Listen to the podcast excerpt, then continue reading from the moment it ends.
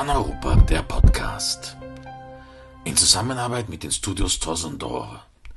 Philipp Jauernick im Gespräch mit Walter Hämmerle, Chefredakteur der Wiener Zeitung. Ich darf heute in der nächsten Runde unseres Paneuropa-Podcasts mit dem Chefredakteur der Wiener Zeitung, Dr. Walter Hämmerle, sprechen und freue mich schon sehr auf dieses Gespräch, wo wir einen gewissen Bogen spannen werden über Medienpolitik heute und äh, den Journalismus. Ich darf vielleicht vorher kurz meinen Gesprächspartner vorstellen. Walter Hemmerle hat äh, Politikwissenschaften in Wien studiert und bei Heinrich Neisser eine Dissertation verfasst, die auch angenommen wurde und in Zeiten wie diesen darf man dazu sagen, bis heute auch noch nicht des Plagiats überführt wurde. Ähm, Sie sind Vorarlberger in Wien und seit 2018 offiziell Chefredakteur der Wiener Zeitung, seit 2017 bereits interimistischer. Vielen herzlichen Dank, dass Sie sich heute die Zeit für das Gespräch nehmen. Gerne und danke für die Einladung. Ich fange an mit dem Elefanten im Raum. Die Wiener Zeitung ist die älteste Tageszeitung der Welt, die noch erscheint. Ähm, 1703 gegründet in Zeiten, die wir uns heute alle gar nicht mehr vorstellen können. Und doch scheint es 2021 so zu sein, als könnte das Ende bevorstehen. Vielleicht können Sie uns da kurz einen Ein- und Überblick geben, wie der tatsächliche Stand der Dinge gerade ist.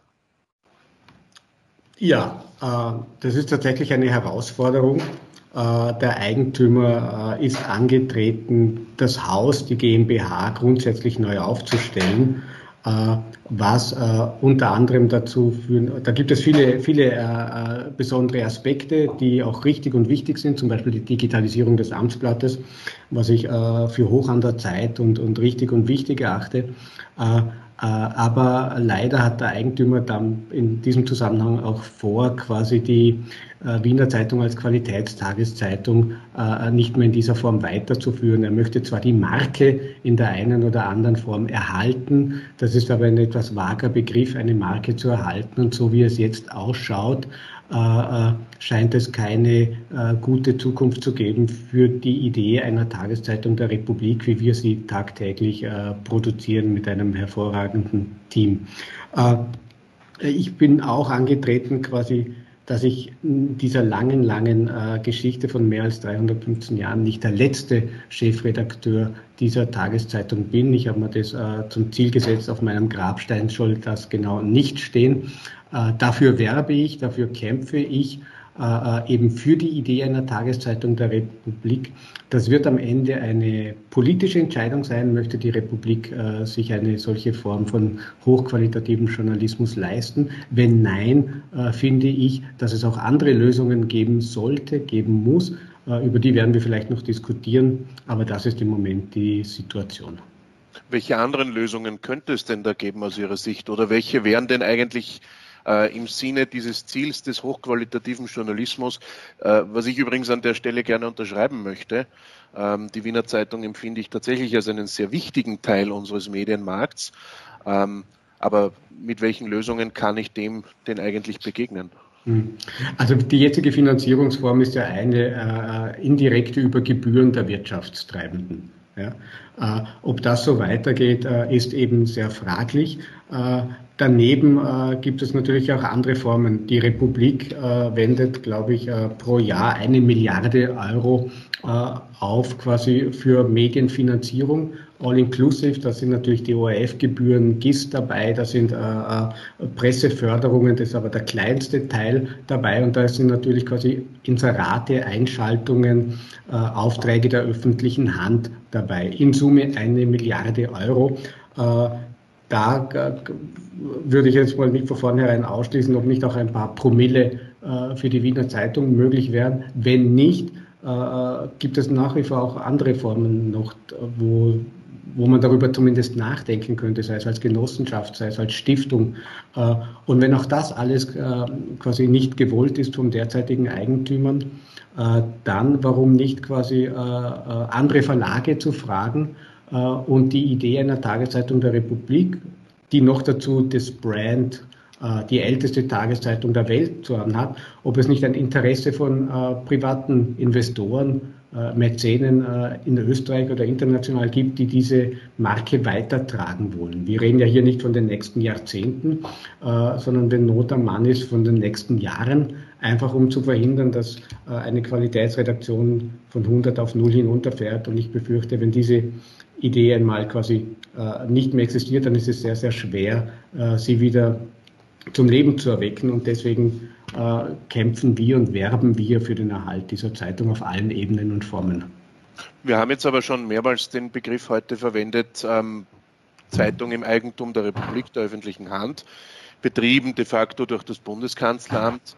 Ähm, bei der Bestellung ihrer Vorgänger gab es immer wieder das Gemunkel darüber, dass da vielleicht der ein oder andere politische Wunsch eine Rolle gespielt haben könnte. Ähm, das sind Dinge, über die ich jetzt gar nicht im Detail darüber reden möchte, sondern mehr so um das, um das, um das große Bild dahinter. Ähm, es ist mein persönlicher Eindruck, dass die Wiener Zeitung immer wieder darunter gelitten hat, im Eigentum der Republik zu stehen, ähm, weil dadurch eine parteipolitische Einflussnahme auf die Redaktion vermutet wurde, der ich zwar als Leser nicht folgen kann, ähm, die aber doch auch das, die Glaubwürdigkeit des Produkts beeinflusst. Äh, würden mhm. Sie dem zustimmen oder? Dem, dem stimme ich zu äh, äh, und ich sage das ein bisschen die Erbsünde der Zweiten Republik, äh, nämlich der Generalverdacht, dass die Parteien, die politischen Parteien die äh, weit, weit quasi einen Machteinfluss haben, der weit über den engeren politischen Bereich hinausgeht.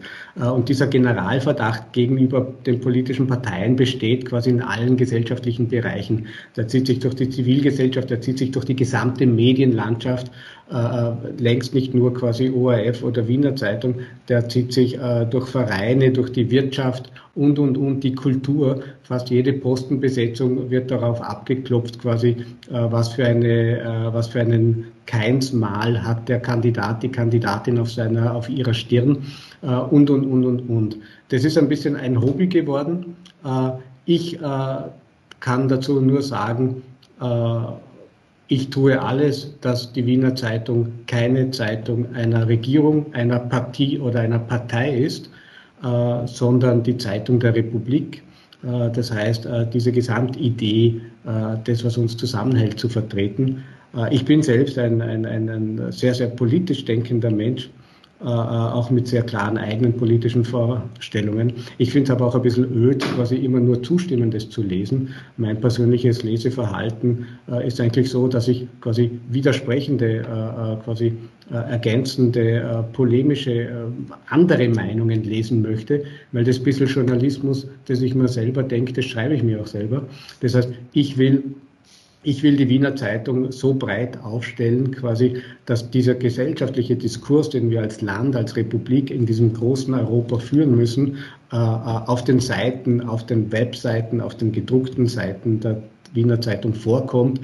Äh, ich will mit meinen Lesern diskutieren und ich will die Wiener Zeitung als Plattform positionieren, um diese notwendigen gesellschaftlichen Auseinandersetzungen, Streiten, Debatten zu führen.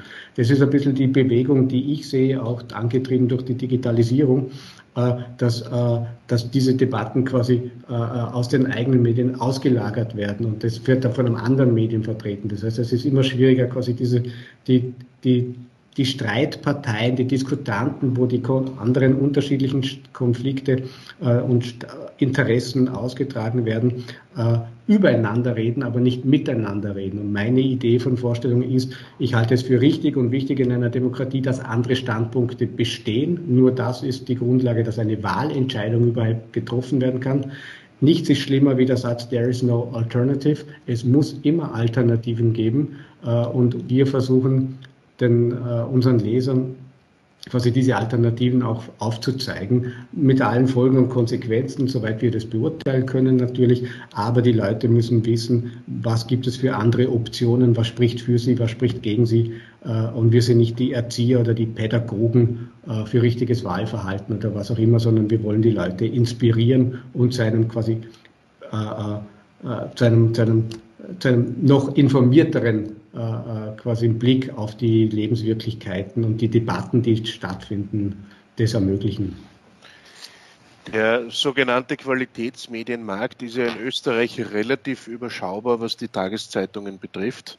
Man kann sagen, da ist die Wiener Zeitung drinnen als ähm, quasi Platzhirsch, Methusalem oder Erbträger. Äh, dann ist die, ist die Presse drinnen mit äh, auch mittlerweile einer sehr langen Geschichte und einer, einem äh, Rückblick bis auf die 48er Revolutionen und der Standard als eigentlich immer noch Jüngling in der Runde gewissermaßen, dann ist eigentlich schon ziemlich zusammengeräumt in dem Bereich.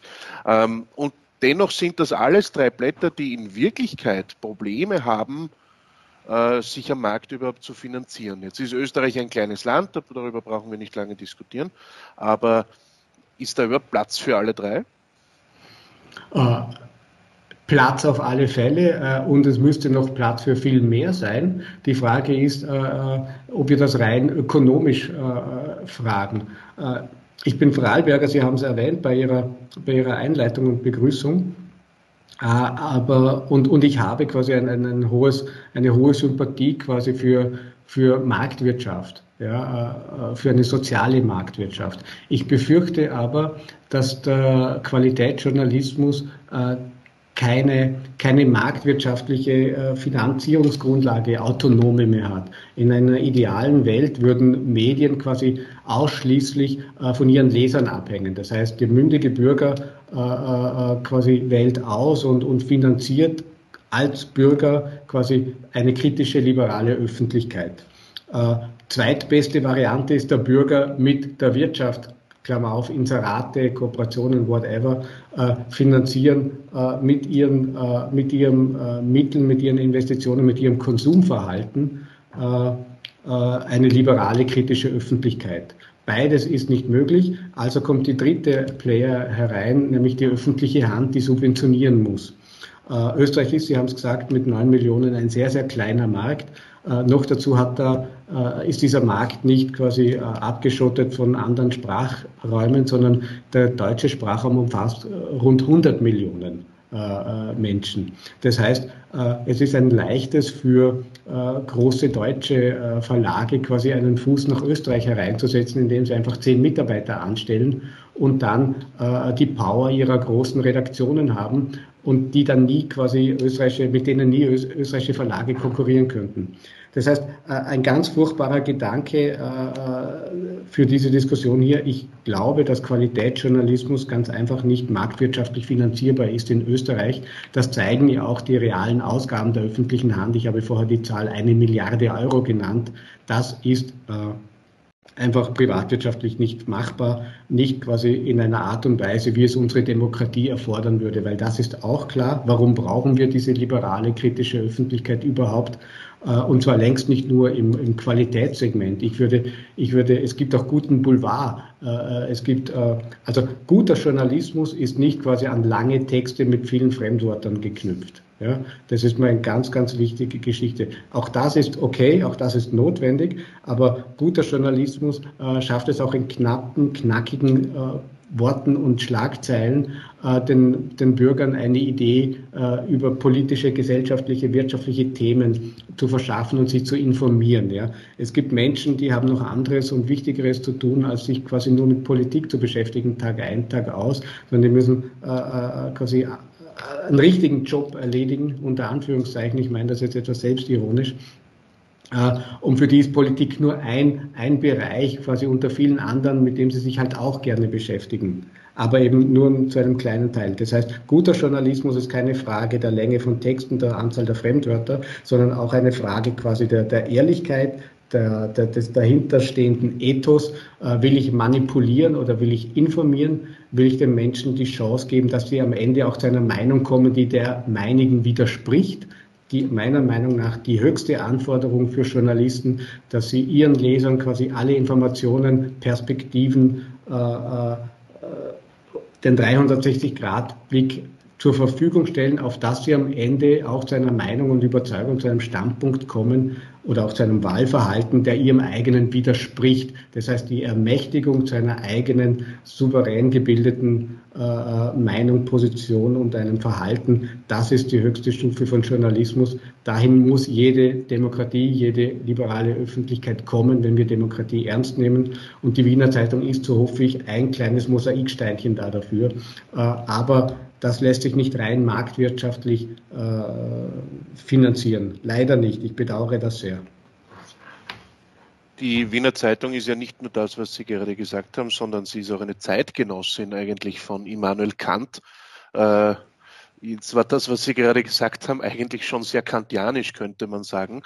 Ähm, aber bevor wir uns da jetzt in philosophischen Details verlieren, gehen wir vielleicht auf eine tatsächlich medienethische Ebene, von der, die, die Sie eigentlich eh auch gerade aufgemacht haben. Sie, Sie sehen sich heute als, ich sage jetzt einmal, traditionelles Medium immer stärker einer Konkurrenz aus dem Netz ausgesetzt, die ähm, wahrscheinlich nur in Österreich immer noch Menschen überrascht, ähm, aber die in den letzten Jahren wirklich besonders an Fahrt aufgenommen hat. Ich, weil vor sechs, sieben Jahren haben wir noch über deutsche Wirtschaftsnachrichten, wie das damals hieß, gesprochen. Heute haben wir zackzack.at, Wochenblick und andere Magazine, die ähm, die eigentlich mehr so aus dem Blogbereich kommend, ähm, aber, aber auch Vorbild waren für äh, für diverse Epigonen, ob sie jetzt Kontrast oder Fakten.at oder wie auch immer heißen.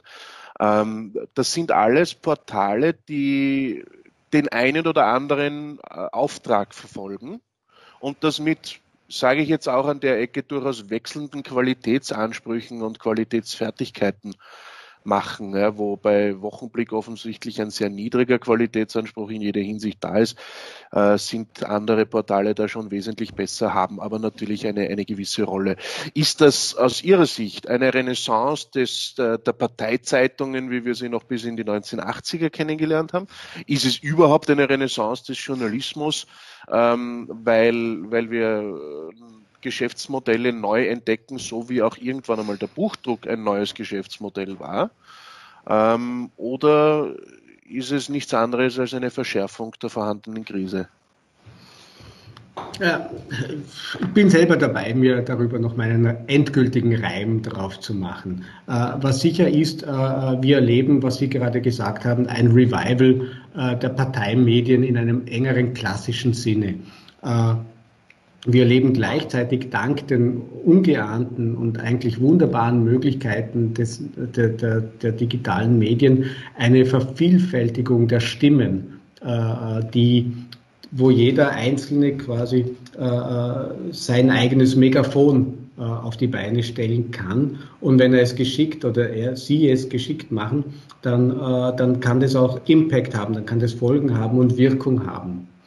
Äh, das ist eigentlich gut und ich glaube, je mehr Stimmen äh, eine, eine Öffentlichkeit ausmachen, je mehr Akteure äh, daran teilnehmen, das ist mal nichts Schlechtes, sondern etwas grundsätzlich Gutes. Das, man muss nur schauen, quasi, dass, was sind die Nebenwirkungen davon. Ich glaube ja, dass alles Etablierte in krisenhaften Situationen sich befindet. Das ist ein bisschen, ein bisschen der Zeitgeist, aber auch der, äh, das Arbeiten äh, von, von, von quasi äh, widerständigen Gruppierungen. Ich meine das völlig wertneutral. Ja? Äh, und äh, aber wie wir gesehen haben, ist äh, quasi, kann man damit auch Politik machen, quasi äh, den, den, den, den Andersdenkenden äh, zum Establishment zu erklären äh, äh, und Mainstream zu erklären. darin liegt, glaube ich, die zentrale Gefahr, weil dadurch quasi die Legitimation einer anderen Position unterminiert wird. Und das ist, glaube ich, eine Grenze, die nicht überschritten werden darf. Und äh, leider Gottes sind diese neuen Stimmen, diese neuen Medien ein Vehikel, nicht alle, aber manche davon äh, unterminieren quasi die Glaubwürdigkeit etablierter Medien. Äh, das ist umso, umso mehr perfide aus meiner Sicht, weil äh, diese etablierten Medien das haben, was, glaube ich, den Kern äh, von Journalismus auch ausmacht, nämlich äh, sie verfügen über eine Redaktion, das heißt, wo eine Vielzahl von Menschen zusammenkommt, sich an einen Tisch, sei es virtuell oder realiter, versammelt und streitet im besten Wortsinn quasi, welche, welchen Ausschnitt der Realität sie ihren Lesern jetzt aufbereiten und, und zugänglich machen. Und zwar eben nicht per Kommando von einem Chef oder einer Chefin, sondern quasi in einer möglichst flachen Hierarchie, wo ganz viele Geister äh, und unterschiedliche Perspektiven und Zugänge quasi da ein, ein, ein Paket schnüren. Und dieses Paket, glaube ich, äh, diese Idee einer Redaktion, die, äh, die aus dieser völlig unübersichtlichen gewordenen äh, Vielzahl an, an Informations Bruchstücken, äh, Meinungen, Haltungen, Entwicklungen quasi ein in sich schlüssiges Ganzes äh, konstruiert und das jeden Tag aufs Neue und im Digitalen sogar mehrmals täglich und, und, und. Äh, das halte ich für eine unglaubliche Errungenschaft, die wir auf keinen Fall verlieren dürfen. Und das fehlt diesen kleinen Medien, Start-ups, Blogs, äh, äh, was auch immer. Da gibt es manche, die einen gesellschaftspolitischen Anspruch haben, manche, die äh, äh, quasi äh, bissiger, aggressiver sind, manche sind auch völlig durchgeknallt, auch das muss man ganz offen sagen. Ja. Äh, das Fatale daran ist, dass ihre Kritik quasi auf fruchtbaren Boden fällt, nämlich die Delegitimierung der etablierten äh, äh, Träger der liberalen Öffentlichkeit, die Medien. Dagegen müssen wir anarbeiten. Medien haben sicher auch Fehler gemacht in der Vergangenheit. Wer nicht, kann man dazu nur sagen. Äh, aber das halte ich für eine, für sehr, sehr, eine für eine sehr, sehr gefährliche Entwicklung. Da bin ich ganz bei Ihnen, nur die gefährliche Entwicklung, Sie haben, Sie haben vollkommen recht, natürlich macht jeder Fehler, auch die, auch die klassischen Medien. Ich erinnere jetzt, nachdem, nachdem wir uns als äh, europäische Bewegung ja nicht nur mit Dingen, die in Österreich stattfinden, befassen, erinnere mich jetzt einfach an die vergangenen paar Jahre, wo die Krise zwischen der Europäischen Volkspartei und Viktor Orban ähm, durchaus auch in österreichischen Medien, die traditionell eher nicht dazu neigen, den Blick über den Tellerrand der eigenen Landesgrenzen allzu stark hinaus zu bewegen, sage ich jetzt ganz allgemein. Ähm, äh, nun, das hat auch da seinen, seinen Widerhall gefunden, aber die sehr, sehr ähnlichen Vorgänge in Rumänien rund um die Partie des Herrn Dragnea haben nicht wirklich Widerhall gefunden, Polen so ein bisschen. Ähm, während einige unserer Nachbarstaaten oder erweiterten Nachbarstaaten, Bulgarien als Teil der Europäischen Union, wählt am Ostersonntag äh, ein neues Parlament. Die Republik Kosovo als jüngster Staat Europas hat vor ungefähr einem Monat ein neues Parlament gewählt. Ähm, und die, die traditionelle österreichische Medienlandschaft hat eigentlich vor allem über ein Interview äh, berichtet, dass der Enkel der britischen Queen ähm, einer amerikanischen Talkshow-Legende gegeben hat. Ähm, bei, dieser, bei dieser gewissen Schieflage stellt man sich dann schon die Frage, naja, wenn ich jetzt hier die etablierte Redaktion vor mir sehe, ja, die klassische, die althergebrachte, die genau diese Aufgabe der Verteidigung auch einer liberalen Demokratie hat, wo wir uns ja komplett einig sind. Aber die äh, schafft es nicht, diese Vorgänge entsprechend zu covern, dass man in Österreich das Gefühl hat, es zahlt sich aus in eine österreichische äh, Tageswochenzeitung, Fernsehstation. Ich meine damit jetzt explizit nicht ein äh, spezifisches Medium. Warum soll ich dann nicht auf irgendwelche Blogs schauen? Also hier sehe ich sehr wohl einen, eine, eine Problematik in der Schaffung der eigenen Glaubwürdigkeit und damit einer Verschärfung der vorhandenen Krise. Wie will man dem denn zukünftig begegnen? Denn die Antwort kennen wir ja. Die Antwort war bis jetzt schon immer, naja, wir haben zu wenig Geld, um die Redaktionen entsprechend auszustatten. Das ist eine, eine Antwort, die ich bei fast allen Häusern gelten lasse, bis auf den ORF, weil dafür bekommt er Gebühren. Ähm, nur die Gelder werden ja nicht mehr, das wird ja eher weniger. Hm. Ah, ich, ich, gebe Ihnen schon recht. Äh, Wobei, ich glaube, die Wiener Zeitung hat relativ ausführlich über die Wahlen im Kosovo und auch jetzt über Bulgarien berichtet, aber das Stimmt. nur, nur äh, ein kleiner Sidestep. Äh, ich, ich glaube, man darf die Dinge auch nicht gegeneinander ausspielen. Äh, äh, äh Gerade wenn man, wenn man, wie die Wiener Zeitung, die älteste Tageszeitung der Welt ist, dann hat man eine gewisse Ehrfurcht und Bewunderung nicht nur vor den Institutionen, die ähnlich langlebig sind, sondern vielleicht noch langlebiger sind. Dazu zählen auch die Institution der Kirche zum Beispiel, aber auch eben das britische Königshaus. Und es hat nun mal schon eine gewisse historische Einmaligkeit, quasi diese Vorgänge, die dort jetzt stattfinden und die Inszenierung und, und, und. Und es gibt gute Bilder und, und, und Bild. Das Bild ist, hat so unglaubliche, auch, auch ein Rückschritt quasi zurück ins Mittelalter. Äh, die, die Kraft des Bildes ist wieder sehr viel stärker geworden wie die Kraft des Wortes. Äh, die, die Animation, die, die, die, die, die Laufbilder äh, haben eine stärkere Glaubwürdigkeit und, und, und äh, Anziehungskraft auf die Menschen gewonnen, wie, wie das kühle, distanzierte, äh, interpretationsfähige Wort. Das ist eine kulturelle Entwicklung. Das hat viel was mit äh, Medienerziehung, Medienkompetenz zu tun, die aber auch in uns drinnen steckt.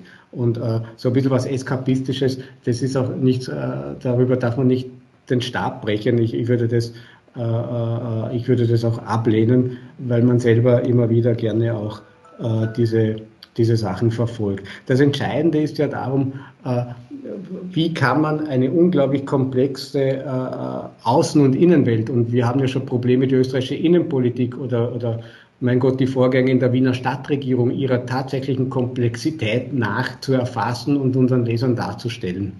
Äh, wie kann man das herunterbrechen, dass es nicht völlig jenseitig detailgenau ist oder und in, uninteressant wird, sondern das Relevante herauszufiltern. Und das ist eine hohe Kunst. Auch da sind Redaktionen äh, äh in, in, in ihrem Funktionieren äh, äh relevant. Äh, aber ich gebe Ihnen schon zu, wir tun uns schwer, wir tun uns schwer, auch Mega-Entwicklungen quasi wie eben zum Beispiel äh, US-amerikanische Wahlen in ihrer tatsächlichen Tiefe äh, und Komplexität äh, wiederzugeben und sie nicht nur auf Gesichter, Positionen äh, und Wortschnipsel oder Tweets äh, zu reduzieren. Das ist eine ewige Herausforderung und wir erfahren halt sehr viel mehr über die Realität, auch dank der digitalen Medien. Jeder hat einen Twitter-Account äh, und und und zu überprüfen, was ist richtig, was ist falsch, was ist eine, was ist ein, ein, ein, ein Hoax was ist eine, eine, eine bewusste Falschmeldung und, und, und, und, und. Das ist mittlerweile so schwierig geworden und das wird eine riesige Herausforderung für das Zusammenwachsen Europas, äh, äh, weil es gibt im Moment keine europäische Öffentlichkeit und wer an etwas Annäherndes sucht, da muss bis jetzt nach wie vor die Financial Times aufschlagen. Und das ist natürlich nicht ohne Ironie, dass es das eines der Leitmedien Europas ist, äh, das in einem Land herausgegeben wird, das soeben die Europäische Union verlassen hat. Und ansonsten sehe ich wenig, wenig quasi äh, äh, Äquivalente, die diese Rolle übernehmen könnten. Äh, und das ist, das ist äh, eine sehr, sehr spannende, faszinierende Herausforderung, aber die uns auch vor viele offene Fragen stellt, auf die ich nicht alle eine Antwort habe. Das, das wäre auch überraschend, weil niemand das in der Form für alles haben kann. Aber was Sie trotzdem, glaube ich, gut beantworten können, ist meine nächste Frage, nämlich ähm, wir beobachten schon seit vielen Jahren ja auch dieses, dieses Ergebnis, äh, PR-Abteilungen wachsen, insbesondere in der Politik. Parallel dazu schrumpfen Redaktionen. Ähm, wie soll man in so einem Umfeld denn überhaupt noch guten Journalismus machen können? Wer soll dafür warum bezahlen und ich nehme jetzt da das nächste äh, Thema, dass das irgendwo einen Aspekt dessen bietet, noch, noch mit hinein, nämlich auch Journalisten sind Menschen. Ähm, Menschen haben Meinungen äh, und Grundeinstellungen. Sie gehören zu, zu jenen Journalisten, von denen ich weiß, dass sie mit, mit ihrer eigenen Grundeinstellung offen umgehen, die offen kommunizieren, dazu stehen und da, dadurch vielleicht erst recht eine gewisse Distanz dazu aufbauen können. Man hat nicht bei allen den Eindruck, dass sie das überhaupt versuchen. Ähm, aus diesem Kontext heraus, wer soll für guten Journalismus bezahlen und wie sollen wir ihn leisten? Hm. Also ganz grundsätzlich glaube ich, es gibt nicht die eine Form von gutem Journalismus. Ich glaube, es gibt äh, äh, unzählige und gerade mit den neuen technologischen Möglichkeiten noch viel mehr richtige Formen von Journalismus. Wir müssen nur an die Geschichte zurückblicken. Es gab immer schon diese Form von aktivistischem, äh, engagierten Journalismus, an Egil und Erwin Kisch äh, denken, die aus einer klaren, auch gesellschaftspolitischen Haltung heraus äh, äh, agitiert und angeschrieben haben. Und heute gilt das als äh, Literatur und eigentlich enorm wichtigen Beitrag. Das hat es auch von den anderen Seiten immer wieder gegeben. Äh, und ich glaube, das sind ganz, ganz wichtige Teilfundamente von, von einer Summe an, an Entwicklungen, die wir für eine gute, liberale, kritische Öffentlichkeit äh, brauchen, die auch kritisch wiederum gegen ihre Kritiker ist. Ja, äh, das ist, äh, das ist, glaube ich, das muss man mal grundsätzlich sagen. Ja, nicht nur die etablierten Medien, auch die Einzelkämpfer äh, die, die von ihren jeweiligen Gegenwart vielleicht als, als, als solitäre oder, oder, oder auch äh, seltsame Einzelkämpfer wahrgenommen werden, haben im Nachhinein eine enorm wichtige Rolle gespielt. Und das müssen wir uns auch immer fürs Heute und fürs Morgen bewusst machen. Das heißt, ich will da über niemanden den Stab bringen. Entscheidend ist immer quasi heraus, was ist das ultimative Ziel, die Zielsetzung. Weil äh, wenn einer über die Stränge schlägt oder eine über die Stränge schlägt, dann ist ja auch quasi das Kennzeichen eines funktionierenden Systems, dass es dann Korrekturen gibt, Widerspruch, quasi äh, äh Einhegung und Eingrenzung äh, äh, und nicht die Dominanz eines einzelnen Akteurs. Das heißt auch quasi der Umgang mit Fehlentwicklungen, äh, der richtige Umgang mit Fehlentwicklungen, das, äh, aber auch das Korrigieren von, von, von, von, von Fehlern ist, ist quasi ein Zeichen eines funktionierenden Systems. Und das muss auch im System angelegt werden. Äh, ich habe es vorher gesagt, äh, der ideale Zugang ist äh, das Engagement des Bürgers, der seine quasi als so wie er Steuern zahlt, auch für eine liberale Öffentlichkeit sorgt. Das kann er jetzt aus seinem eigenen Geldbeutel tun. Oder er denkt sich, naja, ich zahle eh schon so viele Steuern, da soll das der Staat auch mit organisieren. Und in between sind wir irgendwie in Österreich. Wir, haben, wir sind ein Staat, der von seinen Bürgern eine erhebliche Steuerleistung verlangt. Äh, und, und, mit diesem Geld macht der Staat auch relativ viel Vernünftiges und Sinnvolles. Klammer auf und einiges Sinnloses, Klammer zu. Äh, das ist natürlich prinzipiell mal etwas Strukturkonservatives, weil der Staat primär Dinge finanziert, für die er das Geld schon gewidmet hat und wenig Raum für Neues lässt. Deswegen sehen wir ja auch, dass etliche quasi neue Medienprojekte da tatsächlich von quasi Wurzel, also so Bottom-up-Finanzierung, Spenden, Crowdfunding und sowas funktioniert. Ja. Das Dilemma, das ich sehe, ist, dass das äh, nicht kühle Distanz, sondern Emotionen äh, äh, erfordert. Und weil Emotion ist der neue Bindemittel quasi für eine Leserblattbindung und das meine ich jetzt nicht reduziert auf Print. Das heißt, ich spende für etwas, was ich gut finde. Ich spende für die Bestätigung meiner eigenen Meinung. Ich will mehr von meiner eigenen Meinung, von meiner eigenen Haltung haben. Äh, das ist äh, nichts Schlechtes. Ich finde das nur nicht die ideale Form von Öffentlichkeit. Wir haben ein bisschen eine Überbetonung des Wort Haltung, äh, eine Überbetonung des Wort Meinung. Eine Meinung hat eh jeder, egal ob sie informiert ist, egal ob sie sich mit Argumenten, Fakten begründen, argumentieren lässt. Hauptsache Meinung, Hauptsache Haltung und dann ist alles andere wurscht.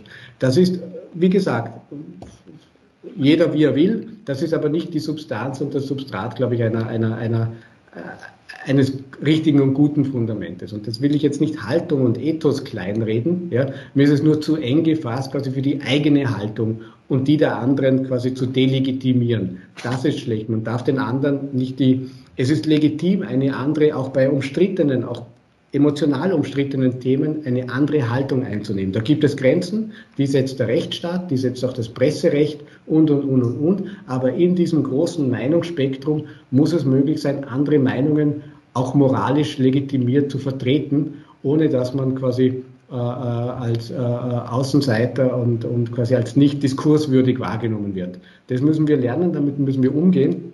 Und diese, diese, diese äh, äh, Emotionalisierung der öffentlichen Debatte macht es nur schwieriger. Das ist aber die Voraussetzung, dass diese Start-ups Geld aufstellen können. Das heißt, äh, Emotionalisierung, äh, Haltungsjournalismus und, und, und quasi ist die ökonomische Grundlage dafür, dass die quasi äh, wachsen und entstehen können. Äh, und die Dynamik äh, quasi verstärkt sich dadurch dann noch mit den neuen technologischen Möglichkeiten.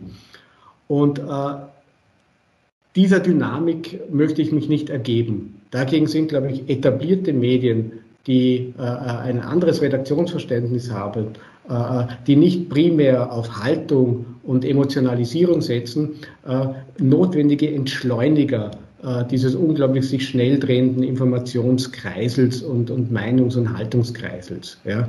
Für wirkliche äh, demokratische Öffentlichkeit brauchen wir so etwas wie eine äh, Informationsnachhaltigkeit.